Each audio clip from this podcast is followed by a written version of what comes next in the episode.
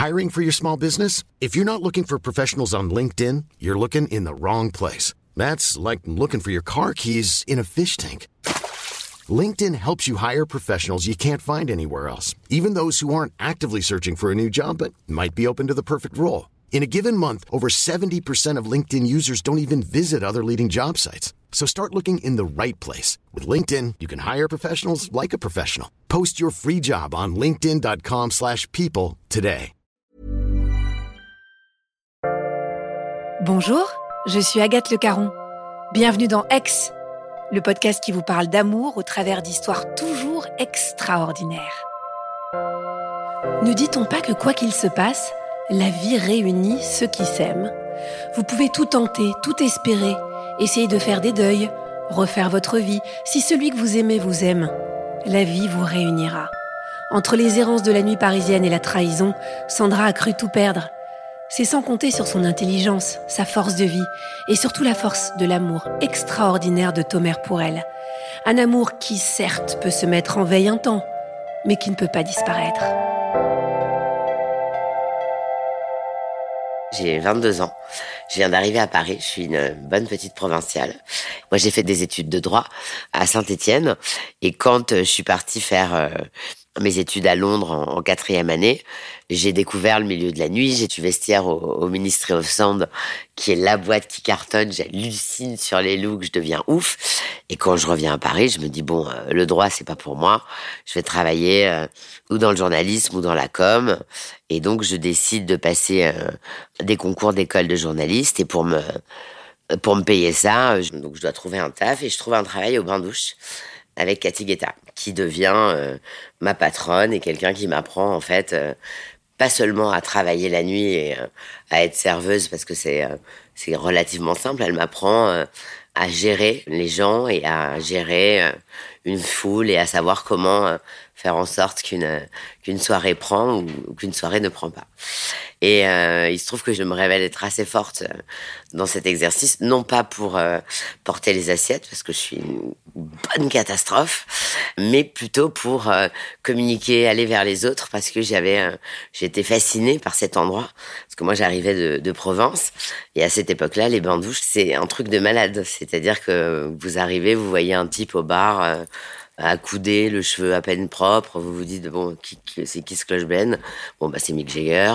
C'est que des trucs comme ça. La clientèle était complètement dingue et il y avait euh, en plus une légèreté et une, une facilité à faire la fête qui était folle, due au fait que les portables n'existaient pas.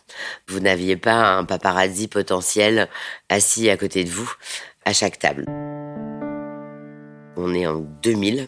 Cathy Guetta fait un deal avec euh, une boîte à Cannes qui s'appelait le James. Et Canal+, qui était les du festival de Cannes à l'époque, avait euh, lancé ce principe qu'après pas mal de gens ont repris, de boîte de nuit gratuite. Dans cette boîte de nuit ne se trouvaient que des euh, acteurs ou des gens très importants du milieu du cinéma. Et pendant 15 jours, elle était éphémèrement appelée la boîte Canal. Et elle me dit, euh, Sandra, vous travaillez super. On se vous voit avec Cathy. Euh, elle me dit, Sandra, vous travaillez super bien. Est-ce que ça vous branche euh, d'aller au, festival de Cannes, de travailler, de servir Donc évidemment, vous vous doutez bien que moi j'étais au maquillage. Je fais non, oui. Et donc je pars là-bas. Je pars à Cannes avec un peu d'angoisse, mais beaucoup d'excitation. J'arrive dans cette boîte dingue où euh, je sers euh, Catherine Deneuve, euh, Isabelle Huppert, Sean Penn, enfin bon, ça continue quoi. Bon, les gens étaient tous à peu près beaux, tous habillés, parce qu'à l'époque ils s'habillaient vraiment pour sortir, ce qui est moins le cas aujourd'hui. Les gens sont beaux et tout ça. Moi, j'ai encore mon petit côté Provence. Je fais encore un peu des petits fashion faux pas. Mais bon, ça se voit pas trop parce que je compense par un, par un sourire ou un truc comme ça. Mais, quoi, j'ai pas encore tout, tous les codes. Mais bon, ça passe. Et dans l'entrée de la boîte de nuit, parce que je, regardais euh, tout, j'avais le rang VIP du truc qui était pas loin de la porte. Je vois rentrer un gars. En fait, en fait, je vois rentrer une masse de cheveux. Une espèce de, de truc, ouais, une touffe géante. Donc, qui dénotait complètement euh, avec les, les brushings parfaits euh, que les gens arboraient. Et je me dis, mais c'est qui celui-là? Et en m'approchant, je vois que bon, bah, c'est non seulement une touffe, mais que c'est aussi une bebon. Et je me dis, J'ai cette espèce d'instinct euh, primaire en moi qui naît. Et je me dis, mais mon Dieu, mais, mais, mais qu'il est beau, mais je savais absolument pas qui c'était. Hein. Je, j'avais pas, j'avais pas du tout sa fiche. Lui, il est là, il est dans l'entrée, il a l'air un peu gauche, il sait pas trop où s'asseoir. Moi, comme euh, bon, moi j'ai plutôt du culot, je m'approche de lui, je lui dis salut, comment tu t'appelles? Il me dit Tomer. Je lui dis non mais vas-y pour de vrai, tu t'appelles comment? Il me regarde, il me dit bah Tomer. Je dis bon bah ok, d'accord. Je dis bah moi je m'appelle Sandra et je lui dis bah t'es au courant que t'es au courant? Il me dit quoi? Je lui dis bah, qu'on va rentrer ensemble. Donc je lui rentre dedans. Euh, il m'a regardé, il était assez timide et tout. Il me dit euh, non, je, je, je suis pas au courant, mais je suis pas contre le projet. Je vais écouter très bien. Donc j'ai terminé mon service. Il m'a attendu et il a une grosse moto. Je me souviens, c'était la moto de son père. Là, il est 4 euh, heures du mat, quoi. Donc bon, je suis un peu défraîchie, un peu fatiguée, mais bon, je suis très motivée. Il m'accompagne à mon hôtel parce qu'on était tous logés euh, dans un hôtel. Je lui demande de m'attendre. Euh, est-ce que tu peux attendre dans le hall? Donc je me fais une douche. J'étais moyennement épilée. Je me fais les essais. Bah tout le monde connaît ce jour où tu rencontres une bebon et tu n'es jamais prête. Donc euh, je fais le nécessaire. Il m'attend une bonne vingtaine de minutes et puis je vais le chercher. Je lui dis tu peux monter. Donc il monte. Il se passe ce qui doit se passer. Trop bien vraiment trop bien. On dort ensemble et en fait pendant tout le festival on va avoir euh, une love story géniale. Donc il va me dire qu'il est acteur, il va me parler de sa série que je connais pas, que j'ai jamais regardée c'est pas juste une bonne physique. Je, je, suis amoureuse de la personne, c'est-à-dire euh, de sa gentillesse, de sa douceur. Il est drôle, il est euh, prévenant, il me regarde comme si j'étais Mona Lisa. Il est extraordinaire. Donc je suis vraiment, vraiment, vraiment folle de lui.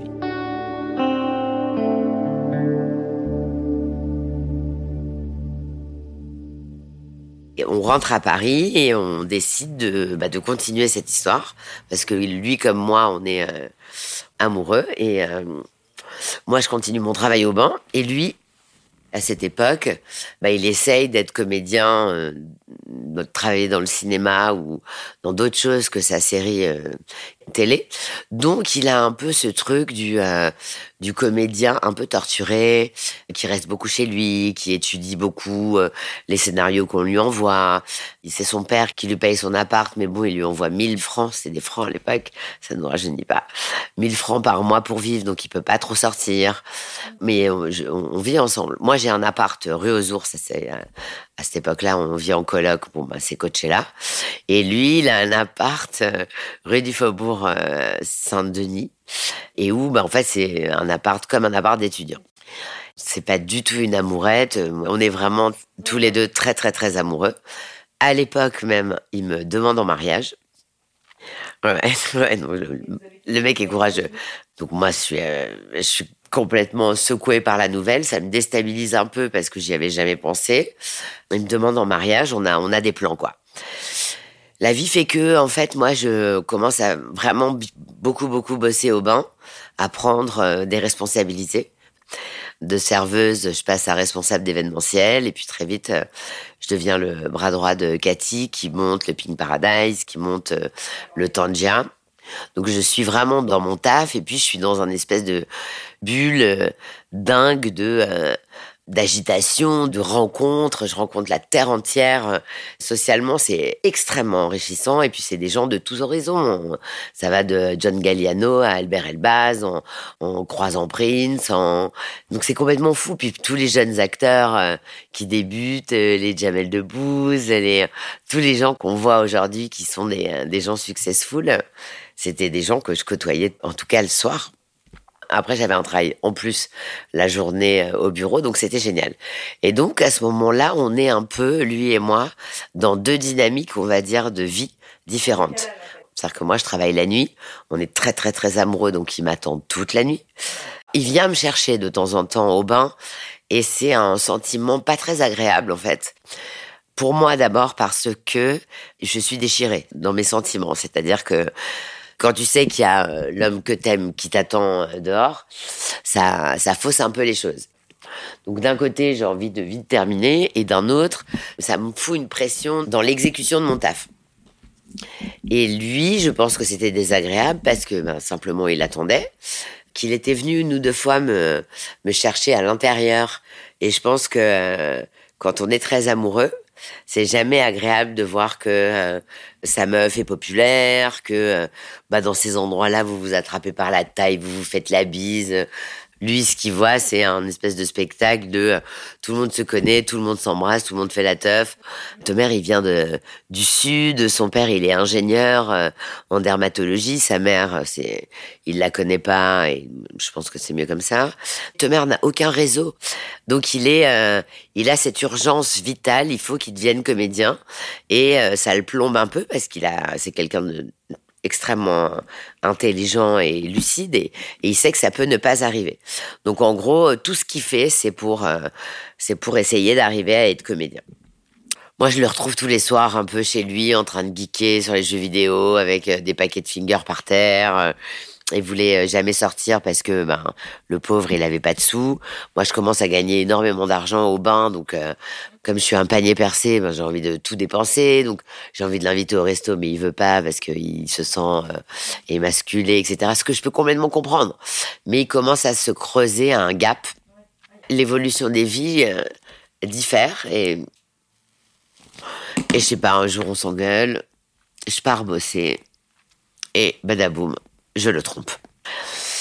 Je le trompe parce que le mec avec qui je vais le tromper euh, est à l'opposé de, de Tomer. Il est, euh, voilà, il est vieux, euh, il est, il se la pète, il est ultra charismatique, plein de certitudes alors qu'il devrait pas en avoir. Et alors, il faut savoir que moi, je suis la pire menteuse du monde, c'est-à-dire que je suis l'équivalent de Sarah Bernard. Je rentre et il est tard, je vais prendre une douche. Euh, et, il me dit, euh, ça va? Donc on est d'accord que la question est complètement anodine. Moi, en pleine culpa, alors qu'il m'a simplement demandé si j'allais. Je dis, bah oui, pourquoi? Qu'est-ce qu'il y a? Qu'est-ce que tu crois que j'ai fait Non, mais attends, mais, mais qu'est-ce que tu sous-entends? Bon, Sarah Bernard. Voilà, la meuf est hors sujet, ta gueule. Alors que j'aurais simplement pu dire, oui, oui, tout va bien. Je, je pars dans un grand numéro de tragédienne grecque. Mais, mais, mais qu'est-ce que tu sous-entends? Il me regarde, mais qu'est-ce qui t'arrive? Bah, Non, mais je sais pas, pourquoi tu me demandes si ça va?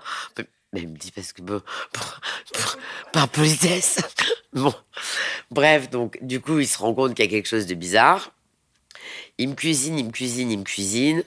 Il me fait le fameux. Je te promets que si tu me dis la vérité, je t'en voudrais pas. Bon, alors, à tous les gens qui nous écoutent, il faut que vous sachiez que ça, c'est un piège. Ça ne marche pas. Et quand vous tombez dedans, voilà, à chaque fois, ils vous en veulent. Donc, il me fait le fameux non mais dis-moi si c'est passé quelque chose. Je te promets, je dirai rien. Donc là, je fais bah oui, mais j'ai fait une connerie, mais rien de grave. C'est c'est juste, bah je sais pas, je, m'embêtais. Enfin, ok, d'accord, tu prends tes valises, tu te barres. Donc, euh, cœur brisé. Quand je te dis cœur brisé, c'est les deux, on est euh, super mal. Il me vire de chez lui. Moi, je suis au bout de ma vie, hein, parce que euh, je me rends compte de mes deux conneries. La première, de m'être tapé un mec, et la deuxième, de l'avoir avoué. On est bien d'accord que là, j'ai fait un, j'ai fait un doublé gagnant. Et surtout, je prends conscience que je me sépare de l'amour de ma vie, en fait.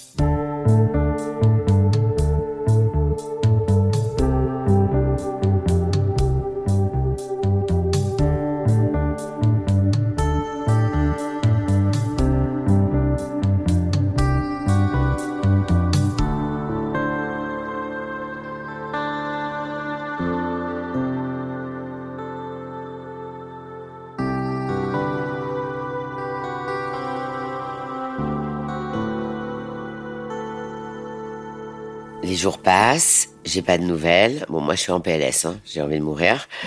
Il m'appelle pas, je lui envoie un SMS, je me dis, je, je sais plus la vie sans toi, en fait, je, je sais plus comment c'est. Et il me répond, euh, bon, ben, on peut peut-être se voir. Et à l'époque, en fait, je me mets avec euh, le gars avec qui je l'ai trompé en mode pansement. C'est-à-dire que j'ai une amourette avec ce gars-là qui me permet de de traverser cette période horrible pour moi.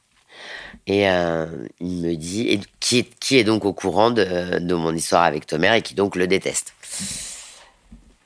Et donc on décide euh, d'un rendez-vous. J'ai le cœur qui bat à mille à l'heure une demi-heure avant le avant ce fameux rendez-vous et au moment de partir, la personne avec qui euh, je vis à ce moment-là, le fameux, arrive chez moi, bouquet de fleurs, petit repas, et me dit je t'ai fait une surprise. Ce soir on dîne tous les deux. Et donc c'est impossible pour moi de planter. Enfin, j'ai pas d'excuses à lui donner puisque je, je, peux pas lui expliquer que je vais retrouver euh, l'amour de ma vie et que lui, euh, ça n'est pas lui. Donc je me retrouve un peu euh, truc de merde. Donc j'envoie des messages en disant j'essaye de faire en sorte que ça dure pas le repas. Il le prend mal et je le comprends. Il me fait ok pas de problème salut. Me dit ça en, me disant bah, bah, fais ton ton dîner de merde et, euh, et, salut ça doit pas être si important pour toi. Je fais le deuil de mon histoire mais il est dans mon cœur toujours. De ce jour j'ai plus jamais eu de nouvelles. J'ai essayé d'en donner. Et puis moi j'ai commencé à essayer de reconstruire ma vie. Euh, donc j'essaye. J'essaye de me persuader que euh, euh, c'est mieux comme ça. Vous savez, tous ces trucs à la con, euh, c'est pas grave, c'est pas lui, c'était pas lui, puis je suis pas mal avec celui-là, et puis blablabla, blablabla. Mais euh, ma relation donc va durer avec cette personne et Tomer va exploser professionnellement. Et ce qui est dur, c'est pas qu'il explose, loin de là, c'était mon, grand bonheur, c'est que c'était compliqué de l'éviter. C'est-à-dire que je voyais des, des affiches de Largo Winch de partout. Je sais que c'est l'amour de ma vie. Ça je, je sais. Mais je suis bien avec la personne avec qui je suis parce qu'on fait plein de trucs et que on grandit professionnellement tous les deux et qu'on va bien se marrer. Mais au fond de moi, c'est marrant de reparler de tout ça parce que ça me rend, euh, ça me rend sensible. Moi, je fais ma vie. J'ai, euh, je commence à avoir euh, une boîte de prod. On rigolait bien et tout, mais Tomer était toujours là. Alors, Tomer, c'est pas un sorteur. C'est pas un mec qui aime sortir. Ouais, alors, on va bien préciser que c'est l'opposé de moi, hein, donc, euh, qui suis toujours dehors. D'ailleurs, vous pouvez entendre à ma voix, euh, qui n'est pas là par hasard, que j'ai énormément bamboché. Et que c'est loin d'être terminé. Euh, donc voilà, on, est vraiment complètement opposés. Mon, mon ex-mari et moi, on sort tout le temps. Et Tomer, il est jamais dehors. Je l'ai recroisé une fois à une, une partie de poker. Et en fait, quand je le vois, je, je, je, perds complètement mes moyens, en fait. Mon mec, à l'époque, sait que Tomer a été mon, mon mec et que c'est donc mon ex. Euh, et quand il, le voit, il me dit, je te préviens, je t'interdis de lui parler, je t'interdis de lui dire bonjour, etc. Donc en gros, Tomer et moi, on se voit et je, je baisse la tête et je, je pars. C'est-à-dire que et je me souviens très bien que j'ai les larmes aux yeux des concours comme ça de poker, les places sont tirées au sort. Bon, ben, guess what, on est dos à dos. Descente d'organes. au secours. Donc, j'ai envie de mourir. Je vis un espèce de truc horrible où, où j'ai envie de lui dire que je l'aime, que pardon, que tout ça. Bref, c'est vraiment une, soirée de merde. comment dire, je travaille plus au banc, donc j'ai euh, j'ai ma j'ai ma boîte de prod, je fais des clips, je cartonne, et puis je commence à me prendre un peu les pieds dans le tapis euh, parce que j'étais avec une personne faute de mieux, et euh, je suis arrivée à me persuader que c'était bien pendant 6-7 ans, et puis là je commence à être un peu euh, je me sens pas à ma place quoi en fait. Je me sens je me sens moins heureuse j'ai envie d'enfant j'ai moins envie de sortir j'ai ce truc d'horloge biologique qu'on connaît toutes, euh, puisque nous avons une date de péremption. Je me sens de moins en moins bien. Bref. Et je commence à, à faire un peu des conneries. Voilà, je tombe un peu dans, dans des trucs dans lesquels il faut pas tomber. Quelques excès que je vais payer cher. Mon couple commence à aller de plus en plus mal. J'arrête de sortir, je me sens plus à ma place. Lui continue de sortir, on, s'engueule énormément. Non, je suis plus heureuse, je suis dans une espèce de, prison dorée. J'aime pas trop ce que je vois quand je me regarde. Donc mon ex-mari voit que ça va pas, donc il me dit bon, euh, je t'avais dit que j'en voulais pas, parce que lui, il a trois enfants. Il me dit, voilà, il faut absolument qu'il y ait un témoin de, de notre amour, parce qu'on on, s'est quand même aimé, tu vois, pendant, pendant longtemps. Il me dit, je, suis OK pour te faire un enfant. Donc euh, j'ai eu j'ai eu cet enfant qui s'appelle Dino, qui est l'amour de ma vie et parce que quand je le regarde, je me dis putain c'est moi qui ai fait ça. C'est un un séisme dans ma vie, évidemment que j'ai plus envie de sortir et tout ça, mais je me retrouve euh, très très seule à la maison. Je suis pleine de doutes, je sais pas si je vais savoir faire. Je, donc j'appelle ma maman, etc. Et le fossé avec mon ex-mari euh, se creuse de plus en plus. Euh, et puis on commence à s'engueuler comme des malades. Et moi, je sombre petit à petit à cause de cette solitude, de ce mal-être, dans une substance qui va qui va ruiner ma vie en fait. Donc je commence à être un peu tox.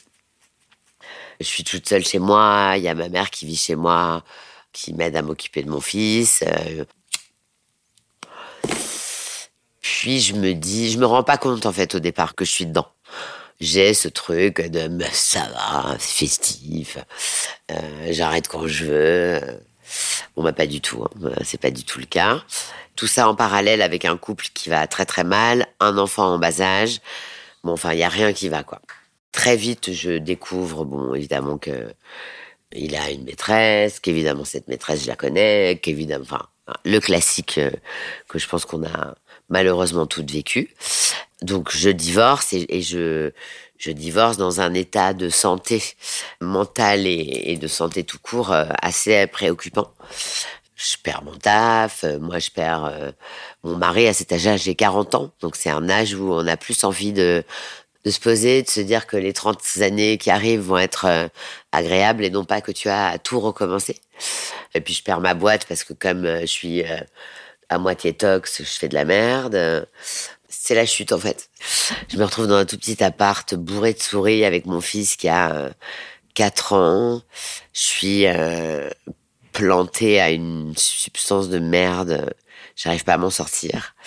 Et euh, je comprends très vite qu'il va falloir euh, que je me soigne en fait, parce que la le problème de cette euh, le problème de la coke en fait parce que c'est comme ça que ça s'appelle c'est que c'est une drogue à laquelle vous êtes addict mentalement vous n'avez pas de manque physique ce qui n'est pas le cas de l'héroïne ou même des joints, un truc comme ça. C'est vraiment une drogue euh, mentale et donc il y a des endroits, des gens qui vous donnent envie de faire ça et vous pouvez pas vous en empêcher. Donc très vite, je me dis, euh, il faut que je me soigne. Donc je pars pendant euh, quatre mois me soigner. Enfin, je pense que je rentre pour 15 jours. Hein. J'arrive avec une petite valise, deux robes Galliano. Donc je me baladais dans la cour habillée en couture, je refusais de mettre la blouse. Je vais là-bas, ça s'appelle Montevideo. C'est à Boulogne et je, tombe sur un addictologue qui est extraordinaire qui s'appelle William Lowenstein. Et euh, bah, il va s'occuper de moi, il va me soigner. Pendant ce temps, c'est ma maman qui garde Dino. Moi, je savais que j'étais en train de passer à côté de ma vie, que j'arriverais pas à m'occuper de mon fils seul. Et j'en sors guérie de l'âme et du corps. Ça a été extrêmement dur. J'ai pas un rond, mais je suis soignée parce qu'il se trouve que, bon, comme souvent, les pensions sont pas payées, euh, j'ai aucune aide que j'aurais dû avoir. C'est ma maman qui m'a sauvée, qui m'a aidé à rester en vie. C'est elle qui emménage à Paris euh, définitivement avec nous. Elle laisse son cabinet d'huissier et tout. Elle vient vivre avec nous. C'est elle qui paye mon loyer. C'est elle qui paye tout. Je lui dois énormément et je l'aime énormément. C'est ma maman, quoi. Donc il faut que je rebosse, il faut que je retrouve une activité. Je me dis bon, euh, qu'est-ce que je vais faire? Qu'est-ce que je sais faire? Et puis je me, je me dis bon, faut que je gagne de l'argent vite et bien ben je vais faire euh, des soirées en fait. Je vais euh, organiser des soirées, je, je vais euh, animer des lieux, etc. Je vais faire ce que Cathy m'a appris. Donc je repars avec mon petit bâton de pèlerin à 40 ans. C'est compliqué parce que quand vous avez eu un petit statut social, que vous êtes un peu quelqu'un, tout à coup, ben, votre téléphone ne sonne pas puisque vous n'êtes plus la femme d'eux. Il y a quelques amis qui étaient là pour moi. Euh, vraiment là. Hortense, Sarah, euh, voilà, des, gens qui m'ont qui m'ont pas lâché et pourtant j'étais j'étais vraiment chiante. Mais bon, sinon je suis seule et c'est ma mère qui paye en fait, c'est ma mère qui m'aide. Et il y a un monsieur qui s'appelle Muratatik que je rencontre au coste, je lui dis voilà, je cherche du taf, est-ce que tu as besoin de quelqu'un pour faire les RP, les machins? Et là, euh, une boîte de nuit qui est un club de striptease. J'adore les clubs de striptease, hein, je suis euh, cliente, je trouve ça génial, mais euh, faut bien s'imaginer que moi, j'avais une boîte de, production de 14 personnes, je produisais des clips, et l'idée de me retrouver la nuit à 40 ans dans un club de striptease, avec ben voilà des mecs qui sont là pour voir des culs et, et puis une ambiance assez surannée, assez bon, euh, assez euh, assez sexe en fait. C'était euh, super dur. C'est-à-dire qu'il a fallu que je me que je me persuade que c'était bien. Donc je commence ce taf. Je suis directrice de la communication, mais en gros je dois y être le soir. Je suis assise au table avec les clients qui m'appellent en claquant des doigts c'est hyper dur. Je rentre souvent, euh, pas, pas Murat, hein. Murat, il a été génial. C'est moi, en fait. C'est l'image que j'avais de moi. C'est un peu dégradant. Mais attention, mes patrons étaient géniaux. Tout ça pour dire qu'à ce moment-là, je suis, euh, je suis en période de reconstruction. J'ai peu d'énergie.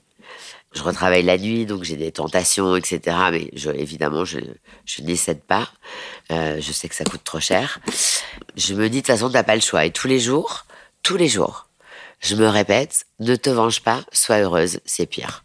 Tout le monde me dit, mais t'as pas envie de te venger de ton ex-mari, ce qu'il t'a fait, il est parti avec euh, Machine, cette machine que je connaissais très très bien puisqu'elle travaillait pour moi. Et je disais, non, non, non j'ai pas envie de me venger, j'ai pas la force en fait, je suis, j'ai juste de la force pour euh, amener à manger à mon enfant en fait. Euh, j'ai pas envie de, si ma mère avait pas été là, je pense que j'aurais été en foyer de, de mère seule. Ouais, ouais, j'avais rien. Et tous les jours, je me répétais ça. Donc, j'ai pas eu ce sentiment d'aigreur, euh, de volonté de se venger. Je voulais y arriver, je voulais m'en sortir, je voulais revoir le soleil.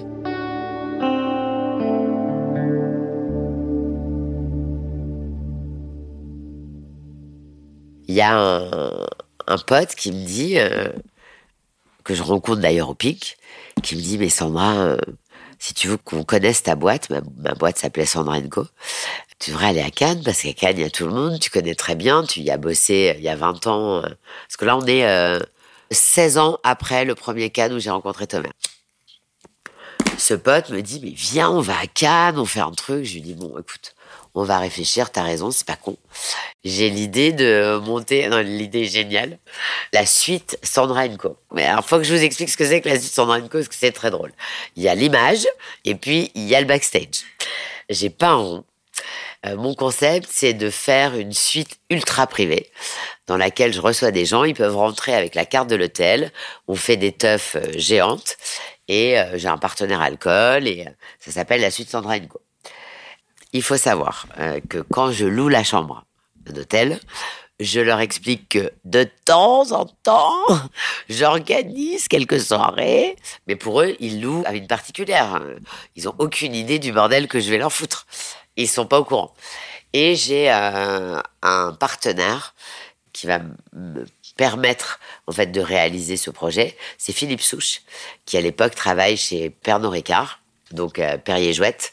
Et je lui dis voilà Philippe, euh, j'ai un concept. Il faut que tu me loues une chambre, une grande suite, que tu me donnes du champagne et je fais le reste. Je lui dis écoute, la chambre dans laquelle on va faire la teuf, ça sera la mienne, mais on va pas le dire. Donc imaginez-vous bien que moi je raconte aux gens que je les reçois dans un lieu entre guillemets événementiel et que quand je ferme la porte à 5 heures du mat, je me couche sur le canapé dégueulasse où tout le monde a mis euh, ses clubs, ses pieds et euh, bon bah je suis réveillée par les meufs du ménage à 7 heures donc je dors très peu. Donc le projet se fait, on part à Cannes, je suis dans cet hôtel et la première soirée, en fait, on a, j'ai tous mes potes de Canal Plus euh, qui viennent, Renaud Levanquim, Guillaume Lacroix, Fred Becbédé, qui trouvent le truc génial, qui se disent putain un appart, une suite dans un hôtel, mais c'est génial, mais tu dors où? Je dis ouais, je dors derrière la gare, t'inquiète. Mon cul. Il y a une espèce de bouche à oreille de ouf parce qu'à Cannes, on adore les endroits où il est impossible de rentrer et les endroits secrets. Et euh, mon étoile fait que euh, le deuxième soir, il y a une meuf qui vient, une ricaine, qui me dit euh, Bonjour, je suis l'agent d'un comédien très connu. Oui, bonjour. Est-ce que, bon, il est, il est dans l'hôtel, il paraît que de temps en temps vous faites des soirées, est-ce qu'il pourrait venir? Je dis ok, mais je vous préviens, c'est très privé.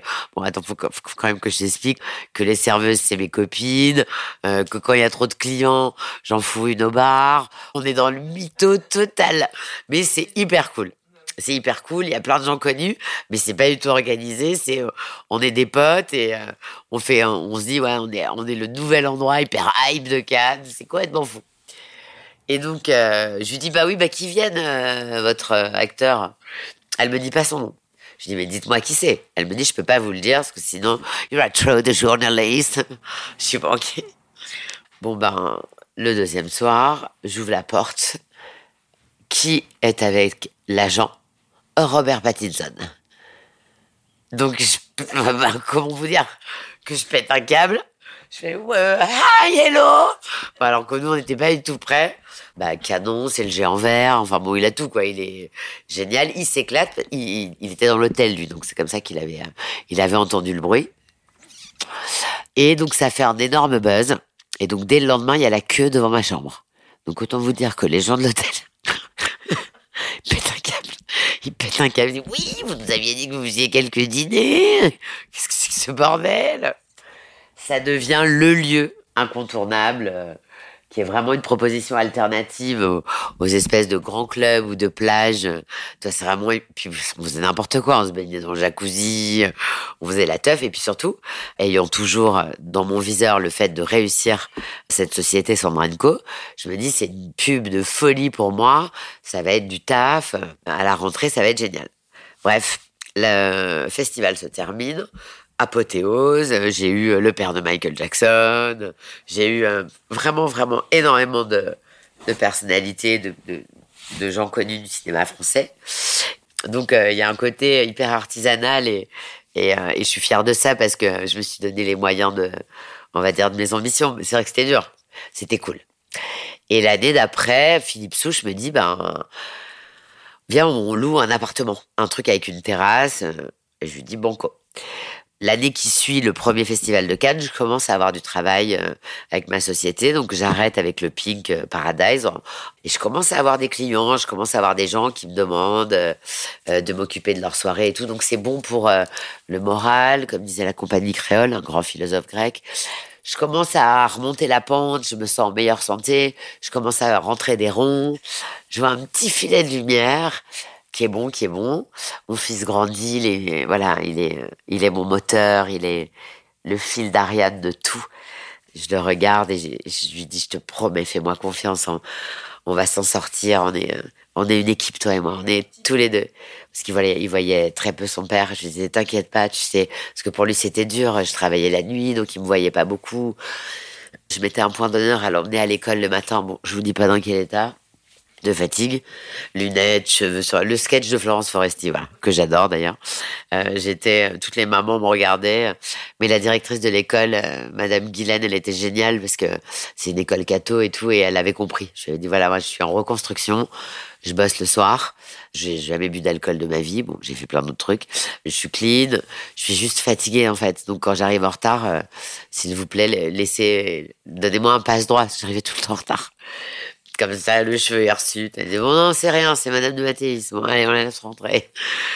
Euh, donc Dino avec son cheveu sur la langue qui disait maman ça fout la honte on est tout le temps en retard vraiment tu fous la honte voulu lui dire mec j'ai bossé 12 heures toute la nuit donc le taf reprend un peu année 2 à Cannes j'ai mon, mon appart avec une énorme terrasse au 63 boulevard Croisette ça cartonne je fais un truc un peu à la cool. J'essaye de renouer avec l'ADN de la teuf. Donc c'est euh, des soirées rigolotes avec des thèmes, des soirées de films. Je récupère un peu de ma superbe, je me sens euh, dans mon élément. Et puis je me dis, putain, c'est quand même marrant la vie. Euh. Il y a 15 ans, j'étais serveuse et aujourd'hui, j'ai mon endroit.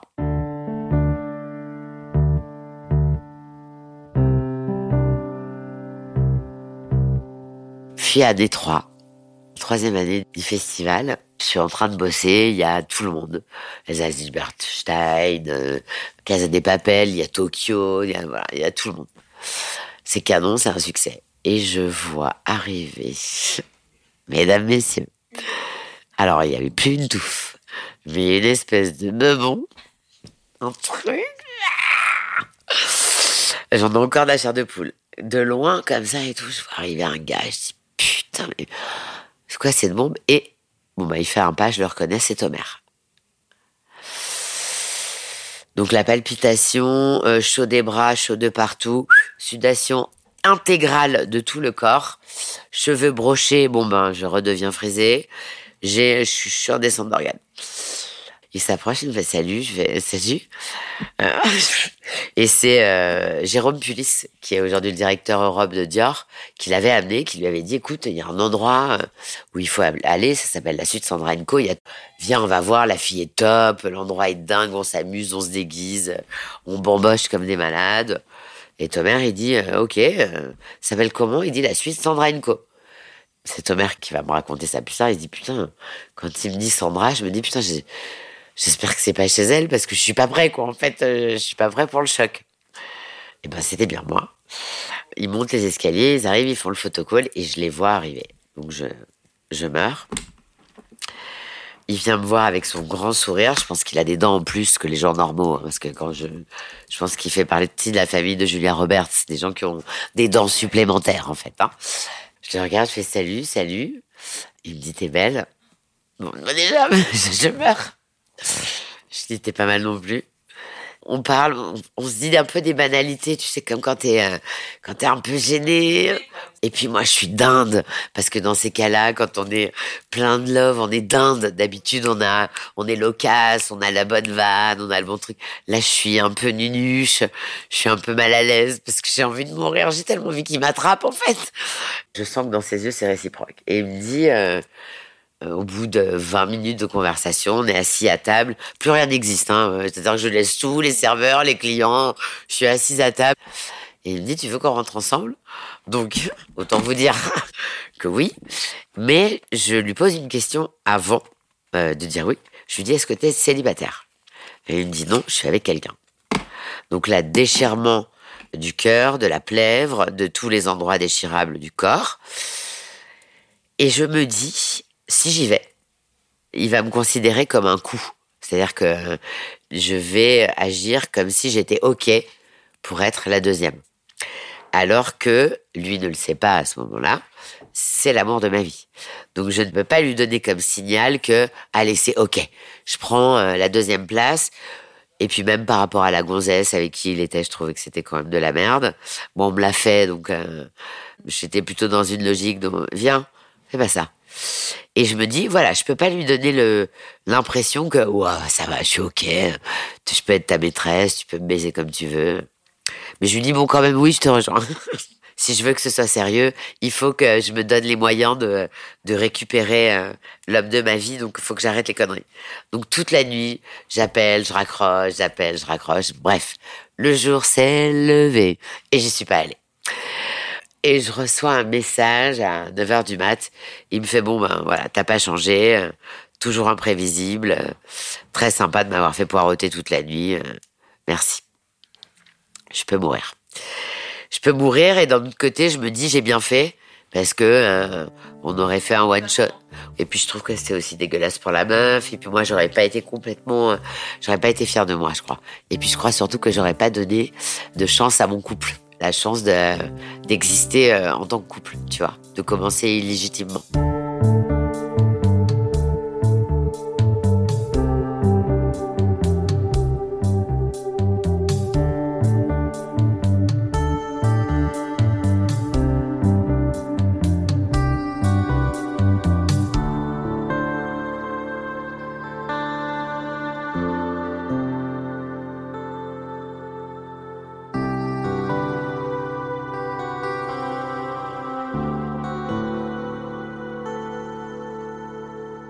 Et puis se passe cette très, très longue année où euh, il est dans toutes mes pensées.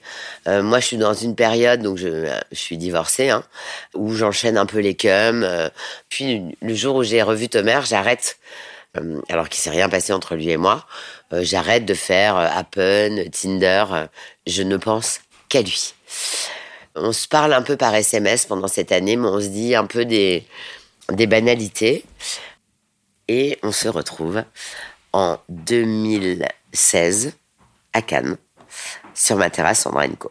Donc l'année d'après, je, je, je, je, retourne à Cannes, je fais mon truc qui cartonne, et bis repetita, il arrive. Il est en costard, il est sublime. Et moi, ce soir-là, pour une fois, puis je suis pas mal, je me sens bien. Il est trop beau, j'ai l'impression qu'il marche au ralenti. Je l'ai vois rentrer. Je dis, mon Dieu, un truc de ouf. Et euh, il s'approche de moi comme ça, avec ses grands yeux noirs. Il se met à un centimètre de mon nez et il me dit, je suis célibataire. Alors j'ai dit, là, ça change tout. Now we are talking. Parce que je lui avais expliqué l'année précédente pourquoi je n'étais pas venue. Je lui avais dit, voilà, je suis pas venue parce que tu as une meuf. Et que moi, je n'ai pas l'intention d'être la numéro 2, quoi. Je suis la plus chiante et je suis la, je suis numéro 1. Voilà, non, me fais pas chier. Il me dit, je t'attends à l'hôtel. Donc, euh, encore euh, ce truc. Et ce qui est très mignon dans cette histoire, c'est que, euh, ben, pratiquement ouais, 16 ans auparavant, il m'a rencontré, j'étais serveuse à Cannes. Lui, il était, on va dire, apprenti comédien.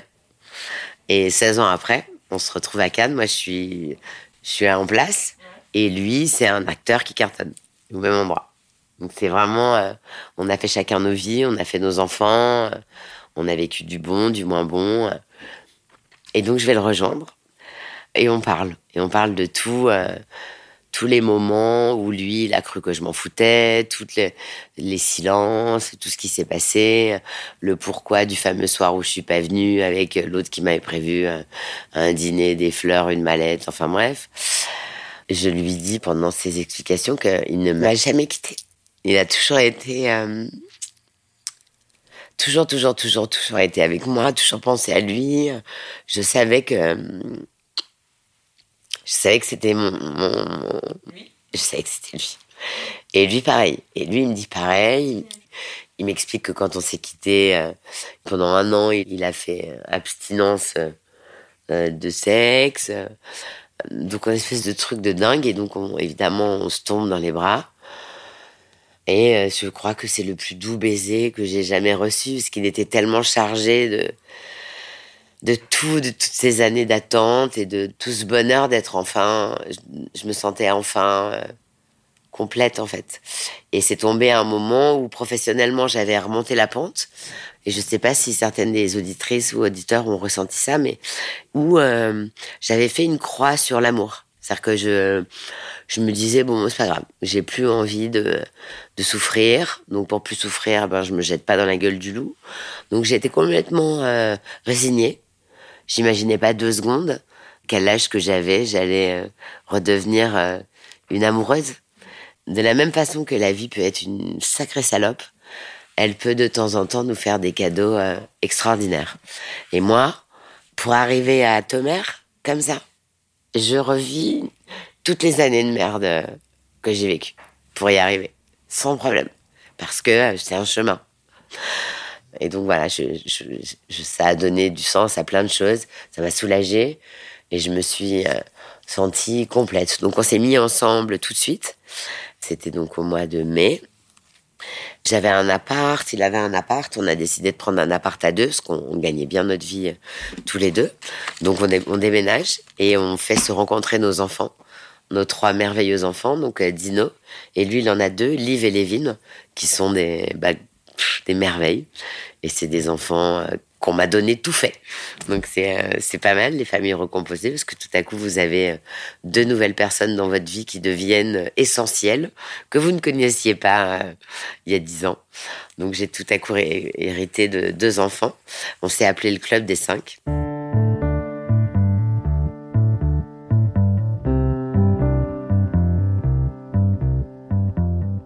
on décide de partir en vacances à Jericoara, au Brésil. C'est chambé. Ouais, tous les deux. Sans les gosses. Et on est sur une dune de sable parce qu'à Jericoacoara, t'as un coucher de soleil de malade. Et il y a cette immense dune de sable où tous les hippies, les gens ultra cool, se rejoignent pour assister à ce spectacle en fait que la nature nous offre. J'ai une photo de ce moment, on a fait un selfie. Je suis dans ses bras, il est derrière moi, on est assis. Il me dit, je sais que je t'ai déjà posé la question, mais euh, je, te la repose. Mais ça sera la dernière fois que je te la pose. J'ai dit, de quoi tu parles? Et il me dit, est-ce que, est-ce que tu veux m'épouser? Donc, moi, à ce moment-là, je, euh, je pète un câble, en fait. Parce que c'est... Euh, c'est ouf, c'est le symbole de porter le nom de l'homme que tu aimes, que tu aimes depuis si longtemps. Et je me dis, putain, la chance. Donc j'ai 43 ans. Il me dit, est-ce que tu veux devenir Madame Sisley? Il me dit, parce qu'il n'y a jamais eu de Madame Sisley. Il s'est jamais marié, lui. Et il me dit, s'il y en a une qui doit porter mon nom, c'est toi. Donc, euh, j'ai dit oui. Je me le suis fait tatouer, d'ailleurs. Attends. J'ai dit oui. On a fait euh, cette cérémonie qui est, euh, qui est folle parce que tu te maries et tes enfants voient ça. Et se marier vieux, en fait, ce qui est génial, c'est que les gens qui sont dans la salle, c'est souvent des gens qui ont traversé avec toi ces périodes très noires, très dark. Et euh, il y avait une émotion folle parce que je me souviens de mes amies euh, Gaëlle, euh, Anne-Sophie, toutes les filles de ma vie qui m'ont vu vraiment, vraiment, vraiment pendant 4-5 années au plus bas, tout à coup renaître et reconstruire quelque chose. Donc c'est une belle c'est une belle morale en fait, parce que ça veut dire que c'est jamais fini. Et donc on s'est mariés, c'était fou. C'était vraiment, on a fait un tout petit mariage, on était 50, que les bonnes personnes. Je me souviens que ce jour-là, je, je n'arrêtais pas de, tenir sa main. En fait, j'avais du mal à, à me dire mais est-ce que est-ce que tout ça est bien vrai? Et euh, au moment où on se rencontre, euh, ta mère travaille moins. Il est moins dans le dans le cinéma, dans la il a refusé pas mal de projets. Il a fait quelques mauvais choix, je pense. Il était très malheureux dans sa vie. Donc ça aide pas. Tu sais, dans ton taf, t'es souvent foireux quand dans ta vie, t'es pas bien. Et en fait, euh, à partir du moment où on s'est mis ensemble, on a vraiment eu l'un sur l'autre un effet euh, ultra bénéfique. C'est-à-dire que c'est, euh, t'as des personnes qui se mettent ensemble et l'association est toxique, comme c'était le cas pour mon histoire d'avant. Et là, tout à coup, il y a une espèce de truc où je veux l'épater, il veut m'épater, on a envie que l'un et l'autre euh, soient fiers de l'autre, on devient des moteurs euh, l'un pour l'autre. Cette famille, euh, alors avec les difficultés que peuvent avoir les familles recomposées, mais c'est surtout cette putain de boule d'amour en fait, ce truc où tu dis putain mais ça y est, je suis à ma place, je suis bien, je suis je suis posée quoi. Moi ma, boîte marchait bien, mais j'avais euh, j'avais pas cette euh, sensation de plénitude de te dire putain j'ai une épaule quoi j'ai quelqu'un qui m'écoute et puis il a des des qualités euh, extraordinaires c'est quelqu'un qui est honnête moi je, je connaissais pas ça dans les couples il a mille qualités c'est quelqu'un qui m'a redonné énormément confiance en moi en tant que femme à un âge où euh, on est plutôt sur la phase descendante, tu vois, euh, physiquement, même si on reste joli. Mais euh, tu vois, tu as des petits trucs que tu n'avais pas avant et qui te chiffonnent. Bah, lui m'a redonné confiance en moi. J'ai moi aussi fait en sorte de lui redonner confiance en lui, parce qu'il avait un peu oublié qui il était. Et cette association vertueuse a fait que sa carrière a redécollé grâce évidemment à son immense talent et le mec parle quatre langues, est beau comme un dieu, fait ses cascades. Et je lui disais, j'ai mais si toi tu ne tournes pas, explique-moi qui tourne. Je comprends pas. Il a repris un peu confiance en lui. Il a recommencé à accepter des projets qui ont cartonné. Et on a l'un et l'autre, euh, voilà, explosé euh, dans dans nos tafs, tout simplement parce qu'on était heureux en fait, et que euh, ce long chemin de pratiquement 20 années pour se retrouver, nous a permis d'atteindre. Euh, c'est mon but. Moi, je sais, je sais que la dernière personne que je verrai quand je vais fermer mes yeux, ça sera lui. Et j'en suis sûre. Vraiment. C'est un amour à la fois mature, parce qu'aujourd'hui j'ai 48 ans, ça fait 5 ans qu'on s'est remis ensemble. Euh, on a les caractéristiques euh, des amours d'ado, c'est-à-dire quand on se rejoint, on a les papillons dans le ventre, Ouais, encore, on s'engueule tout le temps, on se réconcilie tout le temps. On a mis au point des règles qui marchent vachement bien. Je vous donne un tips. On s'est promis de ne jamais se coucher fâché. Tant qu'on n'est pas réconcilié, on n'a pas le droit de dormir. Donc ça, c'est euh, hyper important. C'est un des, des trucs qui fait que ça allège le quotidien, tout simplement. On une espèce de, de joie euh, géante d'être tous les cinq, d'être enfin réunis. Ça prouve quand même bien une chose. Alors ça fait un peu philosophie de comptoir, mais on s'en branle. Euh, ceux qui doivent être ensemble finissent ensemble, quoi qu'il arrive. Quel que soit euh, le chemin que tu prennes, si ça doit être ton mec, ça sera ton mec.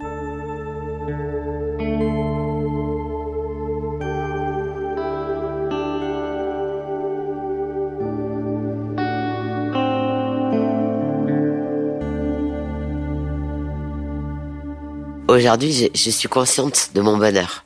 Chaque petite chose, je me dis, meuf, souviens-toi, quand t'avais plus rien, quand t'étais malade, quand t'étais seule, quand moi je me levais le matin et que je me disais, putain, ok, ce matin j'achète un paquet de clopes ou du lait et des céréales pour Dino. J'en étais là, hein. C'est un amour adulte ultra conscient de, la chance qu'on a d'être ensemble et, du bonheur qu'on a d'être ensemble. Mais c'est aussi un amour d'enfance parce que on se fait plein de trucs, on se met des post-it d'amour dans la maison. Euh. Donc tu vois, il y a eu un truc hyper léger qui est extraordinaire en fait. Alors on a deux caractères complètement opposés. Moi je suis un boucan, euh, je déteste le silence, j'ai toujours, toujours, toujours un truc à dire qui n'a pas forcément d'intérêt. Et lui c'est vraiment un homme qui parle quand il a quelque chose d'un c'est un taiseux, euh, c'est quelqu'un qui se perd très vite dans des euh, dans des études, dans des bouquins. Et en fait, euh, cette différence fait que bah, c'est une super richesse pour nos gosses qui voient vraiment deux exemples diamétralement opposés. Vous voyez, on a réussi cette fratrie, c'est-à-dire qu'ils s'aiment comme des frères et sœurs. Dino a 13 ans, Liv a 12 ans et, et Lévin a 9 ans. Et, et de temps en temps, quand on est sur ce canapé, là où je suis, on les voit, tu vois passer, courir, jouer. Et euh, il me dit, putain, on a fait ça tous les deux, quoi. On en est là tous les deux et on s'embrasse. Et c'est vrai que c'est un, truc qui te porte. Et aujourd'hui, mon trésor, euh, mon précieux trésor, c'est ma famille et, lui. Donc, euh, cette histoire un peu bizarre, très inhabituelle on était ensemble, voilà, il y a, il y a 16 ans, et puis on s'est retrouvés, on s'est mariés, on a fait une famille.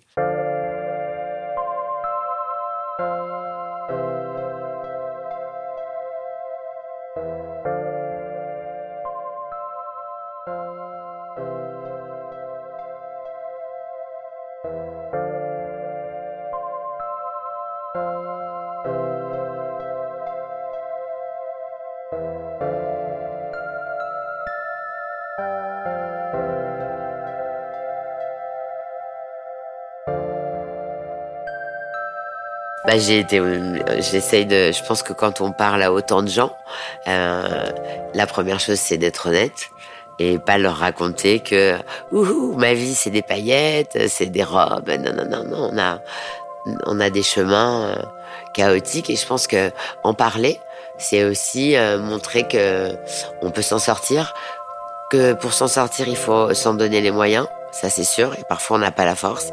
J'espère que plein de gens écouteront cette histoire, et j'espère surtout que toutes les filles seules, malades, ou qui ont des problèmes d'addiction, qu'elles n'hésitent pas à se soigner, c'est dur, mais euh, putain ça vous enlève un gros sac à dos de pierre, en tout cas, euh, quand il n'y a plus ça dans la vie.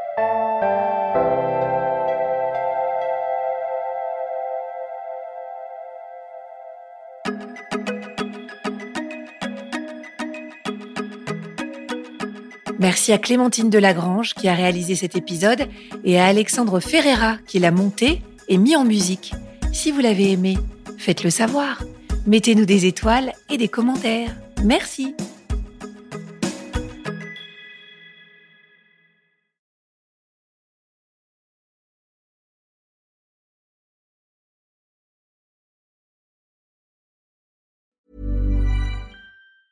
Normally, being a little extra can be a bit much, but when it comes to healthcare, it pays to be extra And United Healthcare makes it easy with Health Protector Guard fixed indemnity insurance plans. Underwritten by Golden Rule Insurance Company, they supplement your primary plan, helping you manage out of pocket costs without the usual requirements and restrictions like deductibles and enrollment periods. So when it comes to covering your medical bills, you can feel good about being a little extra. Visit uh1.com to find the Health Protector Guard plan for you.